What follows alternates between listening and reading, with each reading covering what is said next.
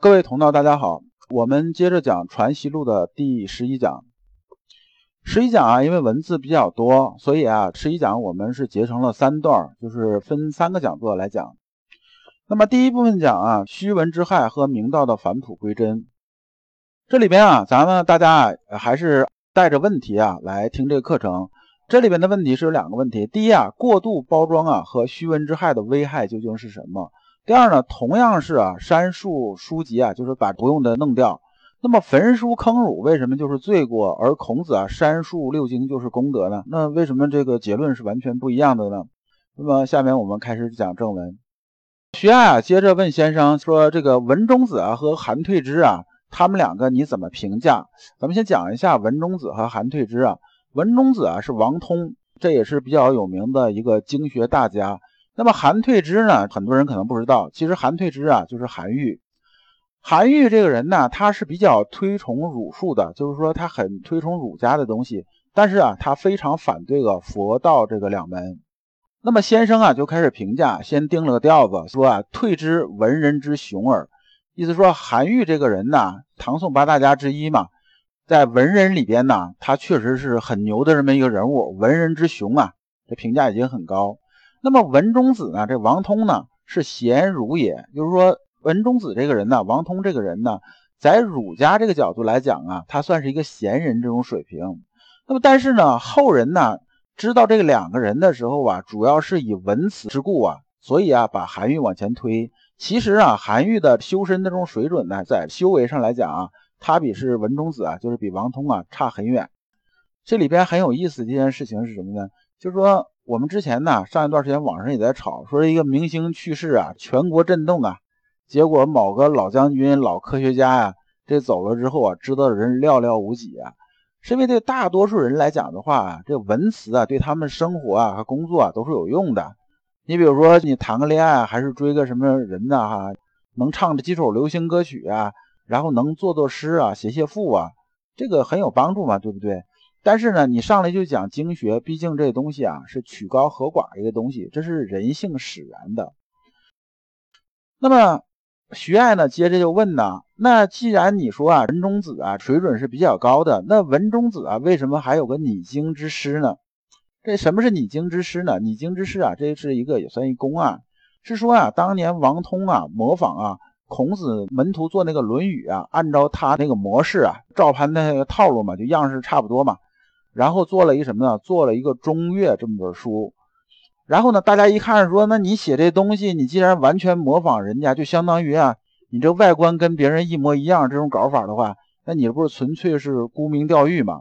所以这一棍子就把他打趴下了。那么先生的解释啊，先生接着回答，就是说这件事情吧。先生说啊，你惊恐未可尽非，就是说我呀，真不觉着这拟经这件事情啊，就一棍子就把这个人打倒了。那么你说啊，后世那些人呢，也做了一些东西，那么跟你经相比啊，他们之间究竟有啥区别呢？先生说这意思是说啊，不能是因为这个人呢，他模仿啊，你上来就一棍子打死，那这也太武断了。你不能因为逮着他这么一件事儿不放，然后就把他整个否定掉了。那么靠模仿起家的人呢，这事情啊也不少。你比如说腾讯吧，大家都很熟了，对不对？微信、QQ 大家也在用。那腾讯到现在，它完全是什么呢？完全是靠模仿起家嘛。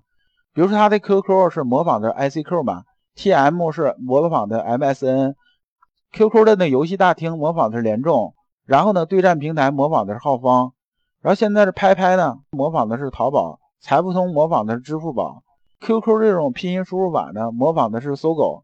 你能说腾讯做这些东西，它就十恶不赦，它就是一坏人，大家就不用它？啊，似乎也不能这么讲。然后徐爱啊，对先生这种说法就不大服气啊。徐爱说：“现在这个世儒啊，写东西呢，是就是不可能说是大家完全不为了名啊，是不是？但是呢，主要的这种动机啊，还是为了明道嘛。文中子拟经这事儿，那你是纯粹是这个模仿人家外观，模仿人家套路，你纯粹是为了出名啊。那么你这种搞法的话，肯定我是有保留意见的。那么先生接着问呢，说著述以明道，亦何所效法？”这意思是说呢，那你说啊，那我们写东西要明道的话，我们究竟效仿谁呢？徐爱这时候想当然就回答嘛，说当然我们要效仿人，效仿古圣先贤嘛，那就效仿什么？效仿这孔子删述六经嘛。就是说我们写这东西还是效仿这孔子嘛，这是没有错的嘛，对不对？因为儒家的这种创始人嘛，创造他是没有错的嘛。然后先着说啊，然呐，则你经独非效法孔子乎？啊，就反问了这么一句嘛。那么徐爱接着说啊，著述啊，就是说我们写任何东西啊，想著书立说写东西呢，应该对道啊是有所发明的。这发明的意思是说呢，就是把它发扬光大，让别人更明白这么个意思。那么你拟经这事儿呢，你纯粹啊是模仿它的痕迹呀，不是模仿它里边这种道啊。所以啊，你这东西啊，反正我是觉着你这东西啊，还是什么呢？还是为了沽名钓誉嘛。那么从徐爱这个理解就是什么呀？理解说你这搞法纯粹是外包装一样嘛，就像什么？就像我买方便面，本来是买康师傅，回来一看，好嘛，买一康帅傅回来，这个我心里头是肯定是很不爽的这种感觉。这徐爱表达是这么个意思。然后先生回答徐爱啊，说：“子以明道者，使其返朴而纯，而见诸形式之实乎？亦将美其言辞，而徒以挠挠于世也。”这个挠挠啊，这是冷僻字了。挠挠的意思是说很喧嚣的这种样子啊，就是很喧嚣、很吵闹这种样子，就有点什么呢？有点是大家在这讲课，然后旁边有人呢弄个这个东西，叮当叮当的开始敲，就为了大家吸引大家嘛，就这意思。那么天下之大乱，由虚文盛而实行衰也。啊，这句话呢，咱们就要展开讲一下了。这里边呢，这一段的核心呢，也是虚文盛而实行衰这么个意思。那么虚文盛啊，意思是说呢，这种包装啊，就喧宾夺主这种事情太多了，反而里边实际的东西啊就没有办法了。你比如说啊，现在健康学流行是不是？大家说吃绿豆能治百病，但是啊，他选择性的不说这吃绿豆吃多了他会拉肚子的，这东西比较寒嘛，是不是？他不去讲。而现在呢，这月饼这种包装也是这样子。老刘小的时候买月饼吧，那基本上按块卖，一块这个五毛钱。它实实在在，你这个月饼你再涨价也涨不上多少钱呢，因为它原料限制就那样子啊，就是顶多你翻个一翻两翻不得了了。但现在大家到商场看看这买月饼，那就完全不是一码事儿了。他没准真拿个檀木盒子镶金镶钻的卖给你，一盒月饼卖给你万八块钱，但实际里边能吃的东西还是那点东西。那么现在呢，就是虚文太多了，就大家你也弄一个，我也弄一个，然后大家都为了标新立异，为了吸引眼球，就相当于刚开始卖月饼这种，刚开始大家都拿个什么呢？拿张纸包着月饼就出来卖，塑料袋往里一捡完事儿了。现在呢，他做了个纸包装，是不是卖的比较好了？那你做个纸包装，那我就拿木盒子来装嘛，对不对？你拿木盒子来装，那我就换檀木盒子。你换檀木盒子，OK，那我就开始镶金吧。最后大家比的是什么呢？最后大家比的是包装啊，比到最后不是比的它实质性，大家买月饼是干嘛？买月饼是为了吃月饼啊，反而什么呢？我们真正要吃这个月饼啊，反而没有什么提升，最后提升的全是虚的东西。那么这个就是什么呢？就是虚文盛啊，实行衰这个意思，大家可以这么理解。而这里边呢，引申出了一个百家争鸣，真的好吗？就任何一套东西啊，别人呢想标新立异的时候啊，就会啊突出某一点，然后来开始讲自己东西。讲的时候呢，里边都夹带自己私货。这私货是什么呢？就是自己啊不便于明说的这种目的。那么呢，最后呢，就真相啊反而就淡漠了，最后啊真理就被掩盖掉了。而对于我们很多初学者来讲的话呢，你往往没有能力去分辨的。就像什么呢？就像你倒了一杯啤酒，是不是？正常啊，这个啤酒啊，这一杯全是这啤酒，喝就完了。但是呢，你倒的时候这泡沫很多啊，这一杯啤酒三分之二全是泡沫。你想喝到实在东西，你得且喝着一会儿呢。那么对于初学者来讲的话呢，你可能啊就在这虚文上花的功夫，消耗的生命就会很多。最后你能看到实在东西的时候吧，你已经损耗很大很大了。那么先生接着说：“使道明于天下，则六经不必述。”删述六经啊，孔子不得已也。这意思是说呢，孔子啊，删述六经啊，也是没有办法的事情。再不删述的话，就还是讲到啤酒那个例子吧。就是泡沫基本上现在已经不是三分之二了，它可能也有五分之四了，甚至更多了。最后倒着一杯之后呢，你说费了劲喝完之后，最后又喝不着多少实在东西，是这么个意思。那么当时呢，先生举个例子说啊，当时啊，画卦出来就是伏羲画卦嘛，然后文王周公啊。也开始啊解卦做易经嘛，弄这个易经，因为易经是万经之首啊。那么随着易经出来，后来别的书就出来了，什么连山呐、归藏啊，什么什么这些啊，然后又解释啊这个易经呢，解释连山呢，解释归藏，一大堆东西啊，就是出来了。这是书很多，最后是公说公有理，婆说婆有理，那么就是这种是非啊非常多。你说你也有理，我说我也有理，所以这边有这么个词儿啊，就是八卦。我们经常讲人说你这人很八卦呀。这八卦呀，既然是从易经里面出来，作为万经之首啊，它应该是很庄重这么一个词儿。最后怎么变成这么个意思呢？就是因为当时啊，这个传下来的，就是那时候这个东西实在太多了，大家都说解释易经的书它实在太多了，公说公有理，婆说婆有理，是非太多，最后大家也扯不清楚究竟是你对还是他对，就看不清这种真相了。那么就是八卦指的人就是什么呢？你扯来扯去没个准谱了，就这么个意思。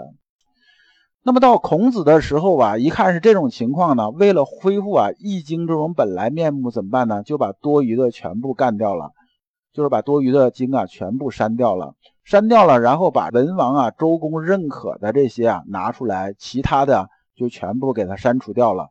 这样天下对于《易经》这种理解啊，就已经能看到它本来面目了。也就相当于什么呢？我同样倒这杯啤酒，是不是？我先把沫儿全倒出去。然后这一杯里边就全是啤酒了，它这个真正就是实在东西，你要想喝，马上就能喝得到。那么这里边有句话叫“知其说之将无季极”啊，这个季极的意思是说啊，是法度啊准则的意思，是说大家为了吸引在公众中眼球啊，那怎么办呢？那我就是什么呢？我就不断的没底线嘛，不断的挑战底线嘛，谁先挑战底线，谁就先出名嘛，就这么个意思。你看这个对老百姓来说的话。他往往这些啊，就是比较正规的这些东西啊，他往往是没多大兴趣的。很平常、很正规的东西，他没多大兴趣。反而那些啊标新立异的东西，他是很有兴趣的。他很容易就去吸引到他的眼球。比如说现在这明星啊、政客，只要想出名啊，你只要没底线，只要哗众取宠就可以了嘛。大家想想是不是这样子？先生就是说啊，书、诗、礼、乐、春秋皆然。这个书啊是指《尚书》，诗是指《诗经》。礼呢是指《礼经》，不是《礼记》啊，是《礼经》。乐是指《乐经》。春秋啊，这就不说了。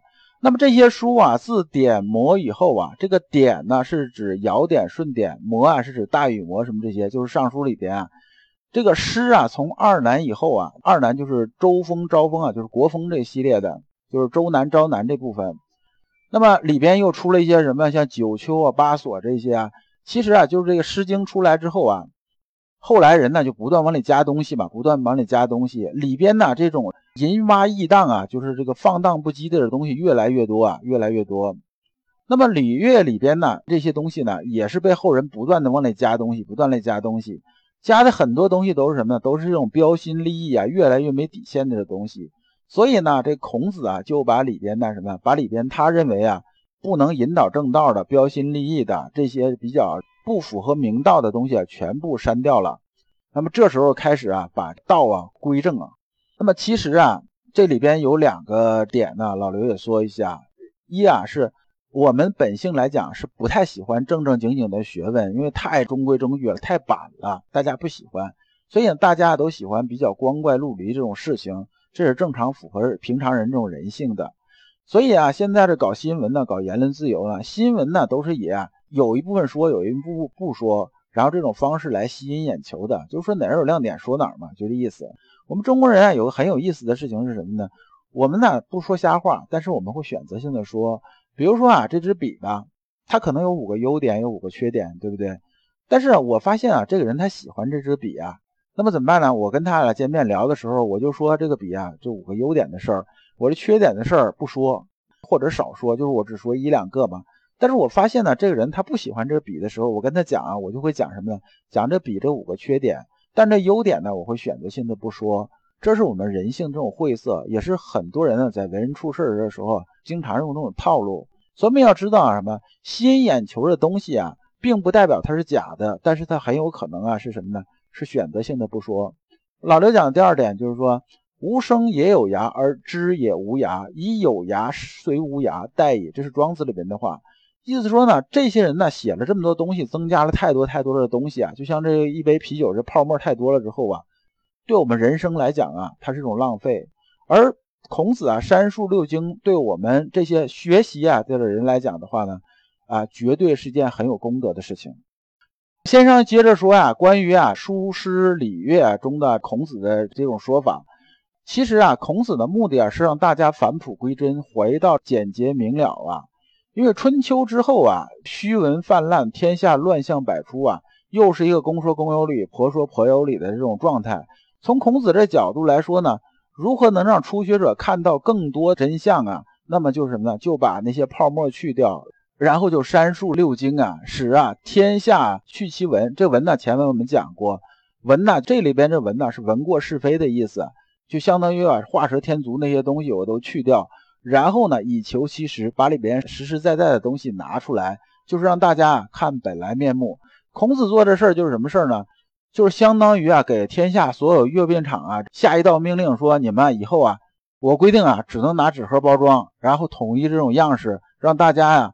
把关注点呢，就是主要目的放在吃月饼上，不是说看包装上。核心呢就是这么个意思。而呢，秦始皇啊，焚书坑儒啊，特别是焚书这件事呢，他呀不是说出于明道于天下，就是不是说啊让这个道啊能行其天下，而是出于私意啊。然后呢，他把六经焚掉啊，主要目的是什么？六经里边凡是跟我独裁天下呀唱反调的东西，我都给你干掉。这种搞法呢？反而啊，把这个道啊这种传播呀，设置了更多的障碍，是妨碍了道这种传播。所以啊，秦始皇啊焚书坑儒啊，我们是说什么？说是他是有罪过的。如果啊他不是这样，如果是他按照什么呢？按照我呀，为了把道传播于天下，以道治国啊，然后把这个凡是不符合道的这些事情呢，就是这些书籍啊，全部删掉、处理掉嘛，对不对？毁了之后啊，那么呢？他做这件事情就是有功德的，所以我们看呢，做事情最主要的是什么呢？是我们心里边这种动机啊，是有没有私心呢？是不是从天理出发？显然呢，秦始皇焚书这件事情啊，他并不是从天理出发，而是从私欲来出发的。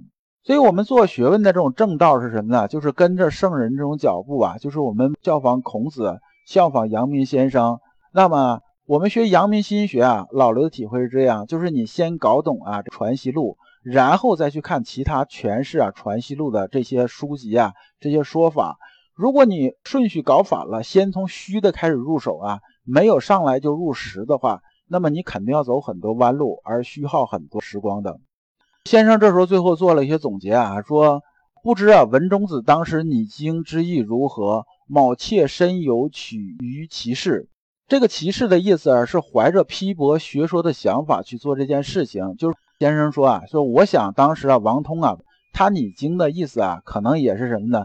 是想批驳啊当时这种学说，所以啊，我去做拟经这件事情的。从这个角度来说，我们看呢，先生啊是比较赞同和支持啊文中子的。那么先生这一部分讲的内容啊，核心呢是什么呀？核心是说啊。我们呢，现在啊，由于大家写的东西实在太多了，实在太多太多，那么呢，修饰这种文辞啊，就是说靠华丽的辞藻这种堆砌啊，然后求啊文达于世的人呢，这种儒者太多了，最后反而把真相掩盖了。也就是什么呢？讲成白话，就劣币啊驱逐了良币。说现在这个市场上有九十九家都在发行这劣币啊，只有你一家啊发行这种良币。那么呢，你觉着？你这个良币对天下这种影响能有多大呢？因为九十九家啊，他们搞这些东西啊，他都是在说你这种不是。而且呢，作为平常人来讲，他看的时候啊，他只有百分之一的可能能看到这个良币的。打个比方哈，比如说现在经常我们搞健康学嘛，就讲健康学，然后讲什么什么这些，我们经常讲的什么讲的是喝豆浆好还是不喝豆浆好？那么有的啊，做的节目也好，是写的文章也好，说喝豆浆好啊，豆浆是植物蛋白啊。然后喝了之后又对心血管如何如何巴拉巴拉说一大堆，你听他说的是是不是很有道理？你觉得天天喝豆浆好？喝一段时间，突然你又看着另一家说法，另一家说喝豆浆不好啊，豆浆这个钙质含量比较高啊，就喝多了之后容易啊得结石啊，然后得了结石是多么痛苦啊，甚至还会早死啊，诸如此类的。那你看他这理论论证啊，这些依据啊和案例啊，你觉得也非常可信呢？那这时候你怎么办？你是喝还是不喝？最后结果没办法了，那你只能说什么呢？只能说算了算了算了算了，我改喝牛奶吧。大概也就这样子。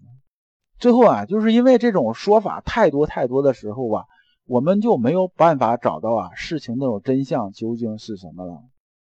这一讲啊，我们就讲完了。我们下一讲讲说孔子删述六经这种功德，感谢诸君。老刘所讲的都是老刘啊近二十年啊自己修心的一些心得和体会。老刘啊一直相信修身之道在于互相印证，同道为鉴，共同进步是我们修身的这种必由之路。如果啊诸位同道对老刘分享的内容比较感兴趣，愿意一起交流、聆听更多的分享，可以通过专辑介绍里面的联系方式联系老刘。今天的内容就到此结束，再次感谢诸君。